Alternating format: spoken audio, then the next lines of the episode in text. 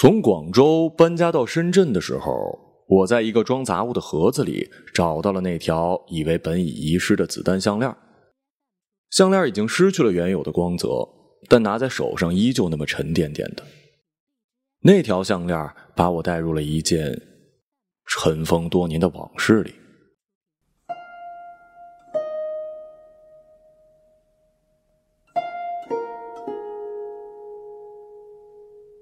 我曾经以一个半山腰的仓库为家，那时我住在迷雾河镇，镇子因迷雾河从中穿流而过而得名。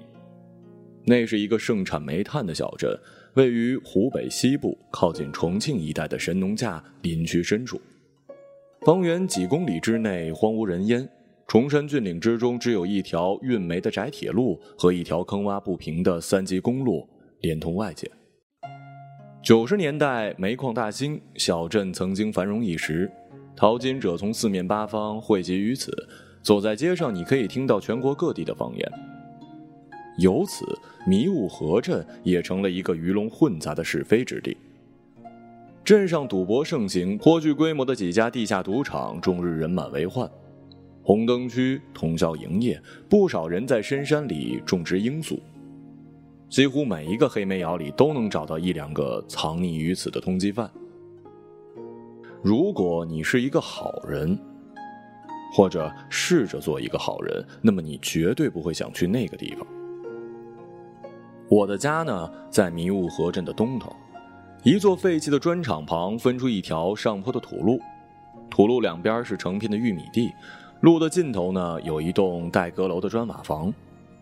那儿曾经是生产队的粮食仓库，仓库前面呢有一块杂草丛生的坝子，后面是一片阔叶林。晴天的时候，我在阁楼里掀起窗帘往树林里看，可以看到松鼠在树枝上上蹿下跳。那是一九九三年，我十一岁。那一年，我爸妈养殖兔子失败，跟我外婆决裂。我爸爸就开着那辆花两万块钱买来的二手长安，带着我们全家，装上我们能带走的一切，离开了四川我的外婆家，一路走国道，开了一天一夜，来到了迷雾河。在迷雾河，我第一次见到了我的叔叔于力。于力比我爸小五岁，一九九三年他才刚刚三十，体型比我爸瘦一点，但更高。不像我爸，永远穿着呆板的工服。他多数的时候穿着是牛仔裤跟军靴，上身是黑色的 T 恤跟风衣，脖子上永远挂着一条银光闪闪的子弹项链，所以他显得比实际上更年轻。在我面前的，更像是一个哥哥，而不是叔叔。于力，在迷雾河是个人物。他跟我爸一样当过兵，是空军。曾经在神农架附近的一个为二炮部队服务的军用机场服役。他本来是想当飞行员的，但最终只做了地勤。我爸跟他从小关系就不好，甚至一度达到了水火不容的地步，以至于我在很长一段时间里都不知道我还有一个叔叔。但他还是给我们找了一个生产队废弃的粮食仓库供我们安家，不收我们房租。即使如此，我们一家跟他依然少有往来。我对这个叔叔有好感，但是我的爸妈让我离他远一点。他们隐晦的告诉我，于力在做着某一些犯罪勾当，是一个危险人物。我当时很不理解我爸妈的举动。既然我们应该离于力远一点，那么我们为什么千里迢迢的来投奔他呢？很多年以后，我才理解了那时的他们别无选择。我们在仓库安顿下来没多久，我爸在迷雾河一家私营煤矿找了一个修理机器的工作，我妈则在家里帮人做一些裁缝活，而他总是工作到深夜。后来买了一台二手的毛衣机，我常常在夜里醒来的时候，依然听见毛衣机刷刷的声音。我喜欢跟于丽待在一起。我们有过很少几次的单独相处的机会，他会带我去大人通常不会带孩子去玩的地方。有一次，他带我去打游戏，游戏厅那个脸上有着刀疤的老板对他非常客气。我们独占了一台《西游记》的机器，于丽让老板给了我们一干盒的游戏币，我跟他坐在那儿打了一个下午，终于打通关了那游戏。离开的时候，于丽把剩下的游戏币分给了围着我们看热闹的小孩然后让老板算账。老板连忙摆手说不收钱，可于丽还是给了他一张一百的票子。那年头，一百块可不是一小数目。后来我单独去那游戏厅的时候，再也没有混混招惹我。游戏厅老板还时不时的送我几个游戏币。但是于丽告诉我，不要去录像厅，也不要碰游戏厅里的苹果机。我按他说的做了，从来没有去过录像厅，也没有碰过苹果机。他的话总是有一种让人信服的感觉。我要讲的事情呢，发生在我们一家来到迷雾河的第二年冬天。我开学的前一天吧，那天的中午，我正在屋子里看奥秘，院子里传来一阵汽车的动静，不是我爸的那辆旧长安的声那辆旧长安猛踩油门时发出的声音，就像一个奄奄一息的老头在吼叫。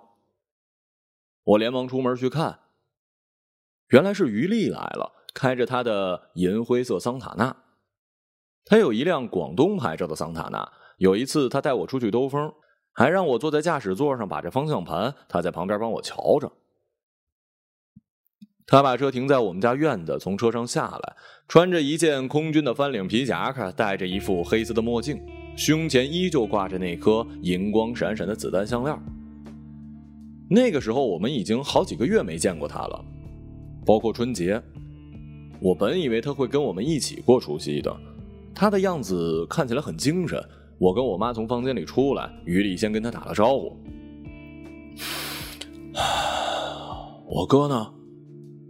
在矿上呢。他最近怎么样啊？就那样呗。你这阵儿去哪儿了呀？尽管我妈这么问，但我知道她其实并不关心。啊，去了一趟南面。他说着，回头看了一眼他的车。副驾驶上还坐着一个人，我跟我妈朝他的车看去。王妮在车上，呃，他有点怕冷，我来带于杰跟我们一起去打猎。我听爸妈说过，方妮他跟于丽是一对亡命鸳鸯。哎呀，他还有寒假作业要做呢。我全都做完了。我大声的嚷嚷，主要是想让于丽听见。于丽看着我妈，嗯，那你问他吧，看他想不想跟你去。我妈也只能这么说了，她不能驳于丽的面子。说完，她看了我一眼，眼神里带着某种威胁。自从养殖场破产之后，我妈的脾气变得更加的暴躁。我已经不知道多久没见过她笑了。你想跟我们去打猎吗？于丽摘下墨镜，拿在手里。呃，我想，我立刻回，去换件厚点的外套。就在我进屋换好外套，急匆匆往外走的时候，我妈一把拉住我：“干嘛？”她用警告的眼神看着我，我知道她想说不准去，否则如何如何。在我妈的眼里，打猎是一件非常危险的事儿，更何况是跟于丽一起去打猎呢？但是因为于丽在外面等着，所以最后他什么都没说，在我的手臂上狠狠的掐了一把，我痛得大叫一声，冲出了门。跟着于丽来到他的车前，他帮我打开了后车门，车里放着是 Beyond 的歌。我上了车，车里暖烘烘的，有一股好闻的香味。方妮转过身跟我打了一招呼，那是我第一次见的。老实说，在那之前，我一直很期待见到他。我想知道什么叫做亡命鸳鸯。方妮看起来也就刚二十出头吧，化了妆，身上透着一股特别的神采，那是一种来自城市的气息，现代、新潮，而且自信。她是那种在小地方很少能见到的女人。随着我砰的一声把车门关上，我意识到自己已经身处与原来生活完全不同的一种状态。我兴奋到了极点，有一种长大成人的感觉。那一刻，我觉得我不再是一个孩子了，至少跟我认识的那些孩子不一样了。于丽发动汽车驶上了出城公路，不一会儿，我们进入了大山的深处，公路变得狭窄，一边是山壁，一边是迷雾河。我从车窗往外看，整个林区白色一片，河水无声的流着，河面上弥漫着阵阵的雾气。方妮性格很活泼的，而我不是那种自来熟的人。但很快，我跟方妮就到了无话不谈的地步。他问了我的年纪，我也问了他的，跟我猜测的差不多吧。我跟他讲起了诺亚方舟的故事，那是我在奥秘上看到的。书上说，考古队在秘鲁发现了诺亚方舟的遗迹。当他听我讲故事的时候呢，会把身转过来，把下巴搁在手背上，看起来特可爱。他问我在班上有没有喜欢的女生，我说还可以。他特认真的看着我，千万不要把全部精力都放在学习上，别变成书呆子。这让我想起了我妈。我妈总是多让我放点精力在学习上，说他们就是吃了读书少的亏了。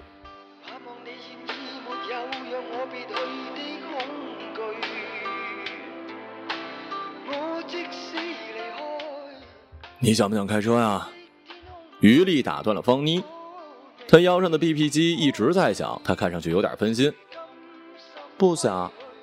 方妮抱着手往椅座后面靠，别管他们。于丽关了 BP 机，他长时间没说话，他看上去有点跟刚才不太一样。你去的南边是哪儿啊？我问。广州。广州是不是很大呀？你可以问问你方妮阿姨，她家就在广州。非常大，马路有你们学校操场那么宽呢。路上车来车往，开得飞快。胆子小的人都不敢过马路。嗯，你能带我去广州玩吗？他不会再去了。嗯，那你以后就一直待在迷雾河了？不，过两天我们就要永远的离开这儿了。真的？我问于丽，这消息让我震惊。你你你们要去哪儿啊？于丽笑着问方妮。哼。我们要去哪儿啊？我想去一个没人认识我们的地方，最好有海。我喜欢海。方妮说：“她说这话的时候，脸上露出了女孩子特有的天真神情。我们可以去一个海滨小城生活，最好是北方的海滨小城。葫芦岛，我只听说过秦皇岛。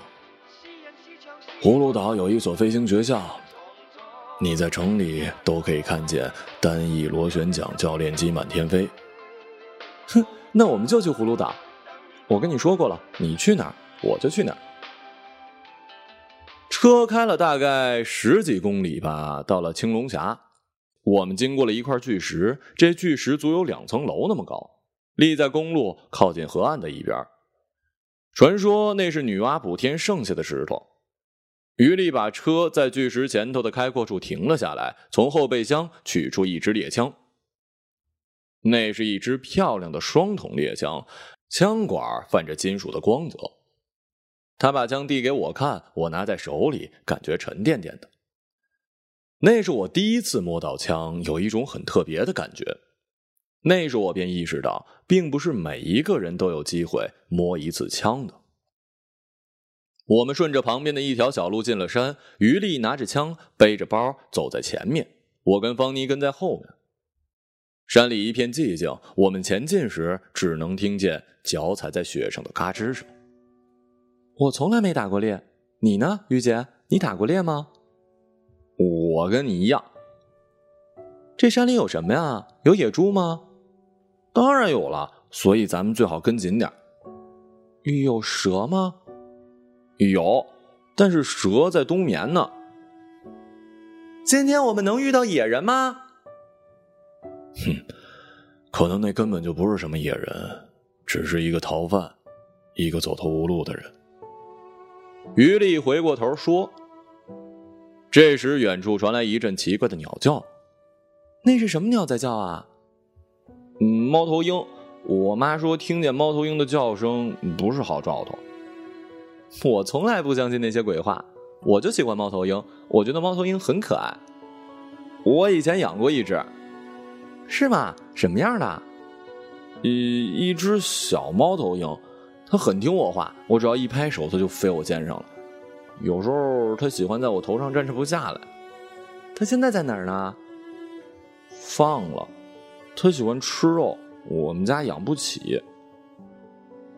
他做了一失望的表情。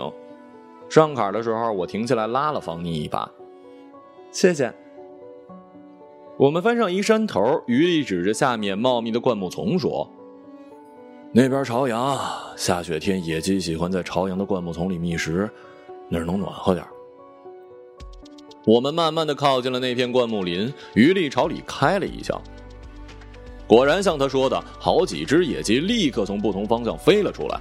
他紧接着瞄准空中，又是一枪。打中了其中一只，那只野鸡扑棱着翅膀就栽了下去。我连蹦带跳的把那只野鸡捡了回来。我们继续往前走，他又在一片灌木林里打到了一只野鸡，和之前的那只颜色不太一样。我不想走了，我想弄堆火烤烤。在那之后，方妮停了下来。我觉得他有点焦急了，这才走了多久啊？我想走到更深的山里去。我想打到更大的猎物呢，但是于力同意了，找了一避风的地方放下背包。我们三个在附近捡了柴火。我跟于力走在一起，似乎这两只野鸡让他的心情重新好了起来。他跟我聊起了他以前的事儿。我小时候啊，经常挨你爸揍。那时候我喜欢到处闯祸，每次都是你爸替我收拾烂摊子。我听着。把地上的干树枝捡在怀里，不知道该说什么。但我只有你爸这么一个哥哥。他退伍后，我们几乎失去了联系。但我知道他什么时候结了婚，什么时候有了你。我觉得他正在变得伤感，而我并不适应这种情况。那时我还没有学会如何安慰一个人。我们把捡过来的柴火堆在一起，余力找了那些干枯的松针放在了最下面，再浇上一些打火机油，点上火。很快的，火焰就噼里啪啦的冒了起来。火堆燃起来之后，余力教我打枪，他向我示范如何装弹，如何打开保险，如何瞄准，如何开火。邦妮坐在火堆旁看着他，眼神里充满了温柔，但是余力没有任何察觉，他教的很认真。他把一个苹果插在树枝上让我打，我按照他教我的方法开了一枪，把那苹果打得稀巴烂，真厉害！方妮给我鼓掌。余力把枪拿去装弹，你要不要试试？我才不碰那玩意儿呢。我们在火堆旁待了一会儿，我觉得他们没有再继续往里走的意思了。你想去前面看看？嗯。你自己可以吗？当然可以了。小心野猪夹子。于力拿过猎枪，帮我装上子弹。有情况连开两枪。他说着，举起猎枪，朝天上做了一个连续开枪的动作，然后把枪跟子弹袋递给了我。自己小心点啊，你别走远了。方妮双手环抱住于力，说着。我拿过猎枪，独自往林子里钻。我听见他们在小声说着什么，余力的话我没听清。我喜欢坏的，我就听见方妮说了这么一句。我觉得我今天应该能打到点什么。我抱着坚定的决心，并没有把打猎当成一种娱乐。回头的时候，我看见他们在接吻，方妮的手在余力的裆部抚摸着。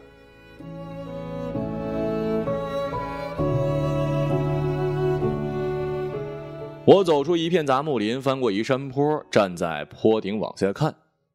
山下是一块长满杂草的开阔地，干枯的草丛覆盖着一层厚厚的雪，只有草丛里露出了泥土的地方能看到一点绿色。我突然有了一种预感，趴下身，握紧了手里的枪。我发现了一只野兔。它在离我不到十米的草丛里觅食，而这是我第一次如此近距离的看到一只野兔。它灰褐色的皮毛在雪地里格外的醒目。我举起枪，瞄准了。我能打中他，这个距离我有十足的信心。他正在吃草，耳朵来回动着，保持着高度的紧张。只要有一点风吹草动，他就保持静止一会儿，直到确认安全才会继续拒绝。那是一只精瘦的野兔，它的肚子是瘪的，我能看到它来时雪地上留下的一串小脚印儿。最终我没有扣动扳机，我觉得有个人情感因素在里面。我想起了养殖场那些死去的兔子。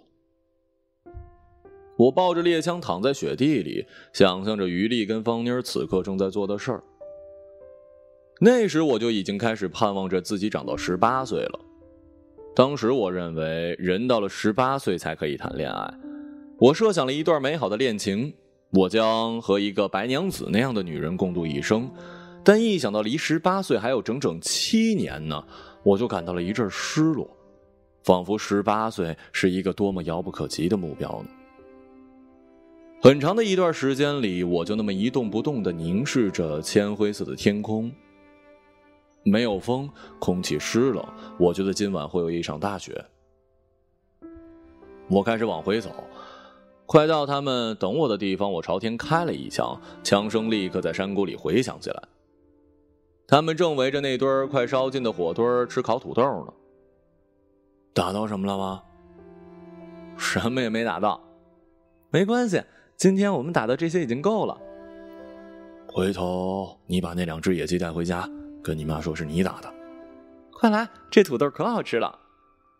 他用一根木棍从熄灭的火堆里掏出几个烤熟的土豆，我捡起一个，一剥开就闻到一股香气。于丽用一个军用水壶喝酒，我觉得他们在继续刚才那话题。那行不通，我觉得我们可以做点自己的小生意。我不是那块料，我可以呀，我是天生的生意人。那我做什么呀？你什么也不用做，我养着你。于丽看着他，近乎于礼貌的笑了笑，转开头望着那堆火。我经常在我爸的脸上看到同样的神情，当他从矿上回到家之后，总是一个人喝闷酒、看电视，一脸的失落跟迷茫。天快黑了。回吧。下山的时候，天空飘起了细密的雪。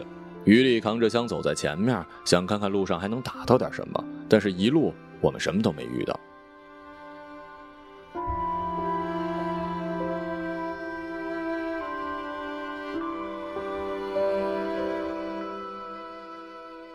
事情是从山上下来之后发生的。我们回到公路，一辆脏兮兮的警车停在了余力的桑塔纳前，有一个穿着黑色皮衣的男人站在了驾驶室旁抽烟。那是一个矮壮的中年人，有着一张阴冷至极的脸，一看就让人害怕。于力看见就停下脚，方妮似乎也认识他，他看到他时神情一下子变得紧张起来。于力把背包递给方妮，走过去，我跟方妮跟在后面。找你真他妈费劲啊！那男人语速很慢，声音有些沙哑，但是中气十足。你没必要找我，我们的事情已经了了。情况呢，有点变化。那男人说，同时看了我们一眼，朝那块巨石指了指：“我们过去谈。”就在这儿谈。方妮说。但是那男人只是看了他一眼，并没有理会。你们在车里等我，于丽说，然后就跟着那男人走到了巨石后面。方妮坐在驾驶室，我跟着上了车后座。他双手握住方向盘，看起来焦躁不安。我不知道是怎么回事。这个男人是谁？他是不是真的警察？跟于丽是朋友还是敌人？他的出现跟我爸妈提过于丽在做危险的勾当有什么关系？而当时我唯一可以确定的只有一点：这个男人是于丽跟方妮不愿意见到的。大概过了十几分钟，他们回来了。于丽走在前面，他把枪放进了后备箱，坐上了副驾驶。那个黑衣男人也钻进了那辆警车，先开走了。这次我不能跟你一起走了，他遇到了一点麻烦，要我帮他最后一次。于丽说：“他说话是没有看方妮。上次不就是最后一次吗？你们已经说好了呀。是说好了，这次你可以不听他的。我也想。那你还答应他？你想一辈子被他控制啊？枪在你手里，难道他就不害怕吗？你至少应该吓唬吓唬他呀。你难道忘了你是怎么答应我的了？你冷静点儿。”我能怎么办？他是不是用我威胁你了？你可以这么理解吧。总而言之，我暂时走不了了。你会越陷越深的。你不想离开吗？难道你还没厌倦这个鬼地方吗？要不是因为你，我一天都不会待在这儿。我不喜欢这儿，这让我害怕。我不想再让你去做那样的事儿了。我们的孩子要是在的话，都已经三岁了。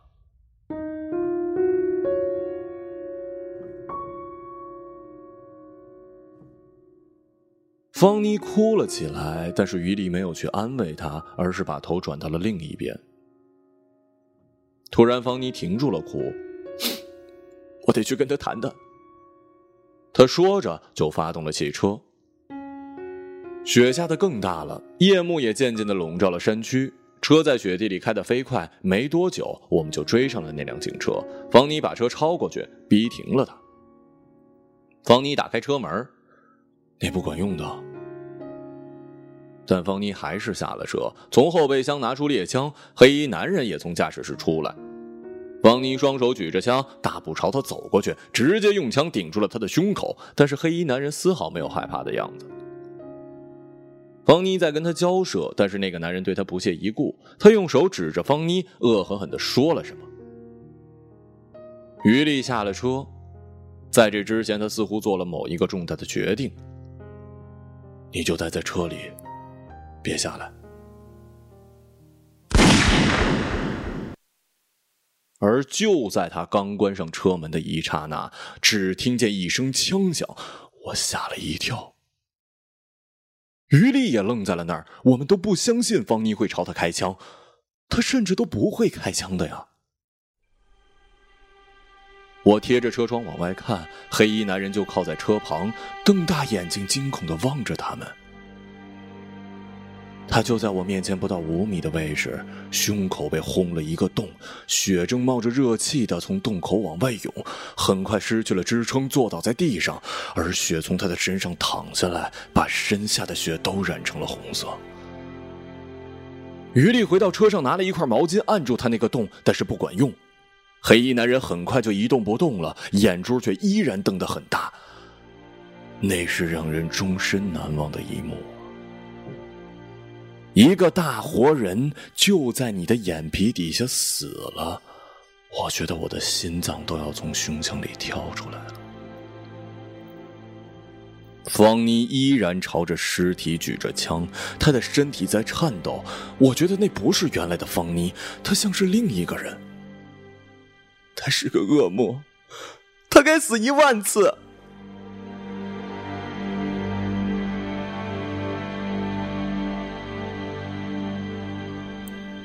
我以为于丽会跟他说点什么，但是什么都没有。他蹲下来试了试黑衣男人的呼吸跟脉搏，确定已经断气之后，走到了公路旁观察地形，然后回来把尸体往公路边拖。我知道他是想把尸体扔进迷雾河。黑衣男人看着很重，他拖得很吃力，但还是很快的把尸体拖到了旁边。方妮，方妮。你来帮我一把。方妮直到这时才稍微平静，扔下枪走过去，跟于丽一起合力把那个黑衣男人扔下了公路。我能听见重物落水时发出的声音。于丽让方妮到路的一头注意是否有来往的车辆。他捡起猎枪放回后备箱，然后在雪地里仔细搜寻着，找到了那枚弹壳，把它装进了衣服兜，又捡回那条沾了血的毛巾。做完那一切，于丽招呼他上车，然后发动引擎。我们最终离开了那儿。我浑身发冷，我觉得我在往天上飘。于丽把暖气调大，又让我把后座的毯子递给他。你先睡一会儿吧。他用那条毯子把自己裹起来，闭上了眼睛。我刚才做了一个梦，梦到我也成了一个杀手。你只是在做梦。我从来没想过犯罪，更别提杀人了。你觉得我会被判死刑吗？放心，没人知道是我们干的，他们没有任何的证据。我们明天离开这儿好吗？好，我们明天就走。我会在警察抓住我之前就自杀的。别害怕，警察永远不会找到你。假如真有这一天，我会把事情扛下来，也不多他一个了。刚才我下车的时候。就已经决定要干掉他了。你刚才说没人知道是我们干的，对吗？没人知道。雪下这么大，什么痕迹都留不下来的。我真希望雪能再下的大一点。有好一会儿没人说话，再过了一会儿，于丽打开了车载录音机。你相信预感吗？我有一种预感，我会死于非命，并且活不过三十岁。天哪，我马上就要到三十岁了。我跟你打个赌，你可以活到八十岁。那也不见得会是什么好事吧？于丽看着他，似乎还想说点什么，但最终还是放弃了。你会为了爱不顾一切吗？会。天已经完全黑了，能见度很低，雪越下越大。我们的车缓慢的在大雪中穿行，车里很暖和，我不知不觉打了一个盹儿。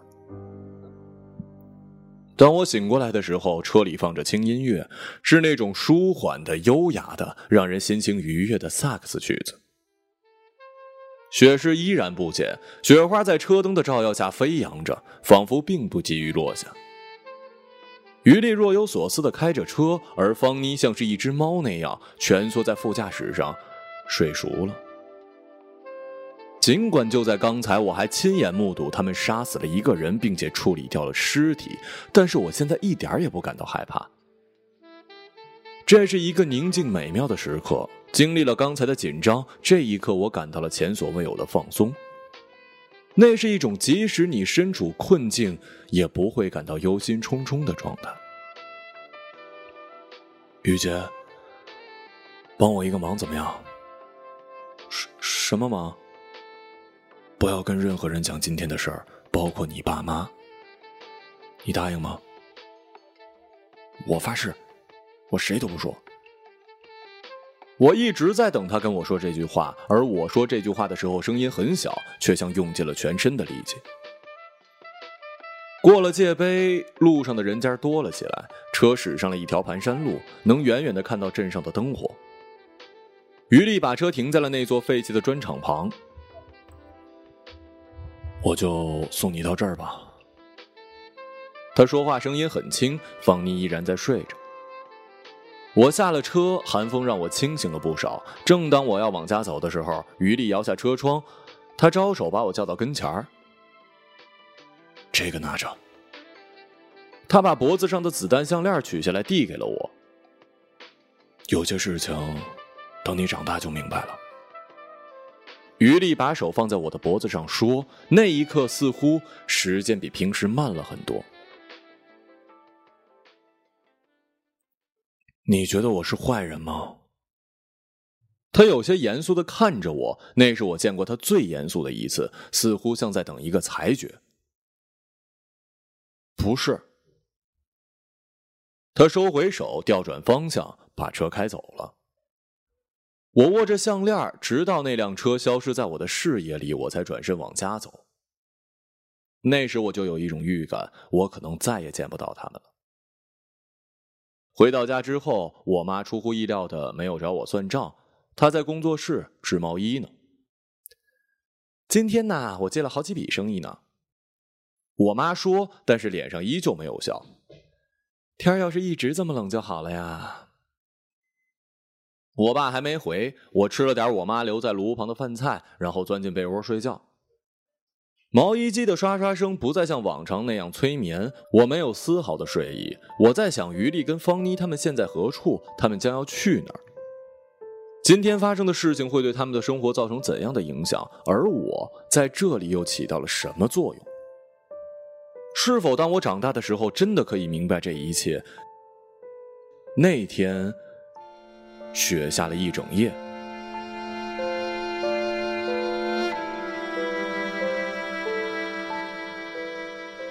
开学之后，整整一个礼拜吧，我都过得恍恍惚惚的，觉得那天发生的一切只是一场梦。半个月后，黑衣男人的尸体在下游几十公里的地方被人发现。那人的确是一个警察，但镇上都在传言，同时他也是一个黑帮组织的头目，数宗谋杀案均与其有关。迷雾河镇并不缺少这样的话题，没过多久，那件事便被别人遗忘了。案子至今也没能告破。十六岁的那年，我的父亲中风离世，我跟我妈离开了迷雾河。我妈回到了四川老家，两年之后她再婚，对方是一个退了休的中学教师，而我则去南方闯荡。我再也没有见过于丽。那件事情发生后的第三年，有传言说于丽死了。有人说死于一场交通事故，有人说死于谋杀，但是谁都没有一个准确的说法。我不相信于丽死了，我觉得他跟方妮可能在葫芦岛过着隐姓埋名的生活。我默默的在地图上找到了葫芦岛的位置，并把它记在了心底。多年之后，我专程去了那个城市，真的看到了单翼螺旋桨飞机满天飞。我也怀疑余力并没有存在过。我每次努力回忆当初我们相处的情景，他留下的印象反而会变得更模糊，而只有他送给我的子弹项链，可以让我打消那样的疑惑。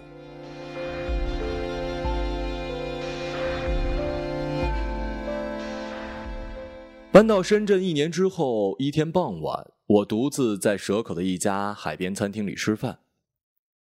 我坐在二楼，挑了一个靠落地窗的位置。窗外是一艘法国总统戴高乐曾经的专用游轮，现在它已经成了一家固定的海边观光餐厅。我看到一家人从水手打扮的服务员带领下，从舷梯上上了二楼的甲板，接着进了船舱餐厅。那是一个热闹的家庭，老老少少十来人吧，看上去是祖孙三代。好像是在庆祝什么。我注意到了一个四五十岁的女人，她走在人群中间。当他们都进去之后，过了大概几分钟，那个女人独自一人从船舱里出来，走到了船头，点了一支烟，然后闲适的眺望着远处的海。过了一会儿，船舱里出来一个年轻人，他穿着一套崭新的飞行员制服，手上拿着一件风衣。他脸上带着笑，脚步轻快，看起来是这次家庭聚餐的主角他那挺拔的身形让我感到了无比的熟悉，我几乎一瞬间想起了那个女人是谁。年轻人帮他把风衣披在身上，和他说了一些什么，接着他们一起返回了餐厅，而直到我离开，都再也没有出来。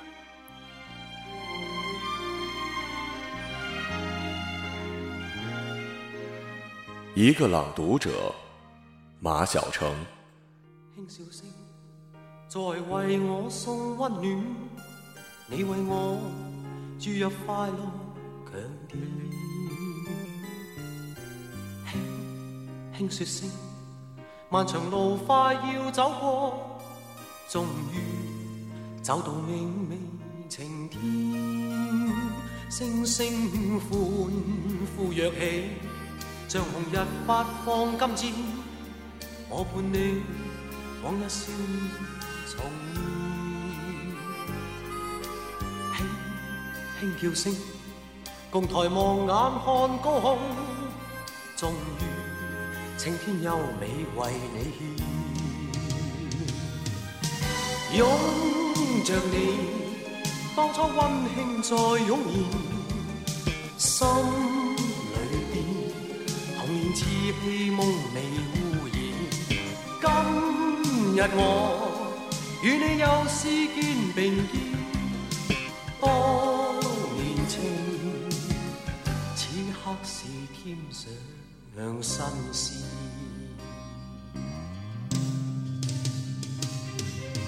一望你，眼里温馨已通电，心里边从前梦一点未改变。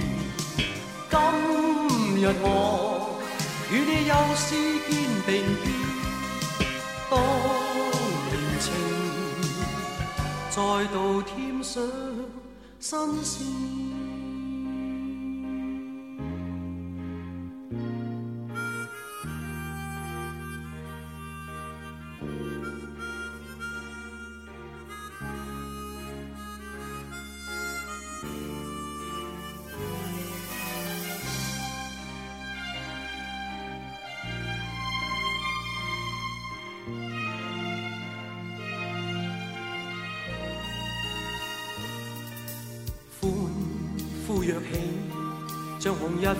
放金箭。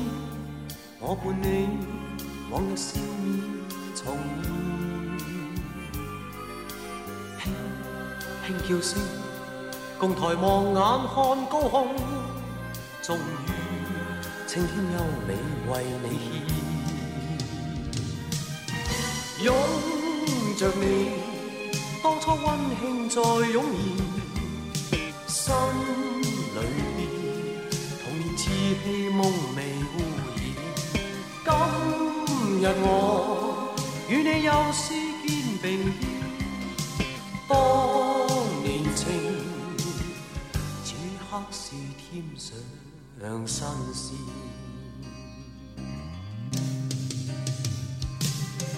一望你，眼里温馨已通电。心里，从前梦一点未改变。